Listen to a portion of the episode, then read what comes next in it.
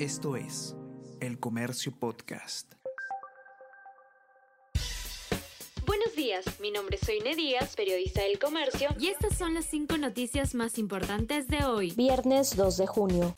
Desde hace siete meses no se transparentan viajes de legisladores al exterior. Congreso no publica informes desde octubre del 2022, pese a que desde esa fecha hasta la actualidad se gastaron más de 500 mil soles en pasajes y viáticos. Se desconoce justificación de las actividades realizadas en 44 viajes de 30 parlamentarios. Información debería ser de libre acceso al ciudadano según la ley.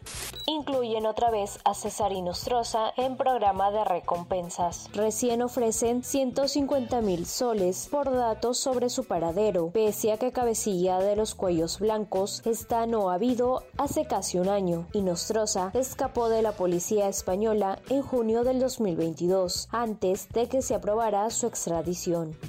Boluarte busca controlar contenidos de TV Perú y Radio Nacional, señala Hugo Coya. En entrevista con El Comercio, el expresidente del Instituto de Radio y Televisión del Perú, Hugo Coya, añade que Boluarte está cometiendo los mismos errores que Pedro Castillo al designar a una persona no calificada para estar al frente del IRTP. Además, dice que la ley Mordaza es una verdadera amenaza para todos los periodistas investigan a 148 personas por fraudes en la línea 1. Según la ATU, en lo que va del año hubo 76 intervenciones en estaciones del Metro de Lima. En estas operaciones se detectó a infractores y se les incautaron 959 tarjetas con saldo irregular. Caso de sujeto con tarjeta clonada. Con casi 4 millones de soles de saldo, se debió a manipulación informática.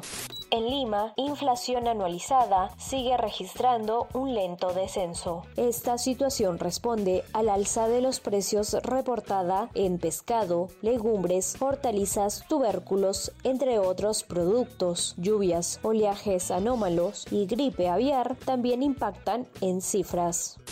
Esto es El Comercio Podcast.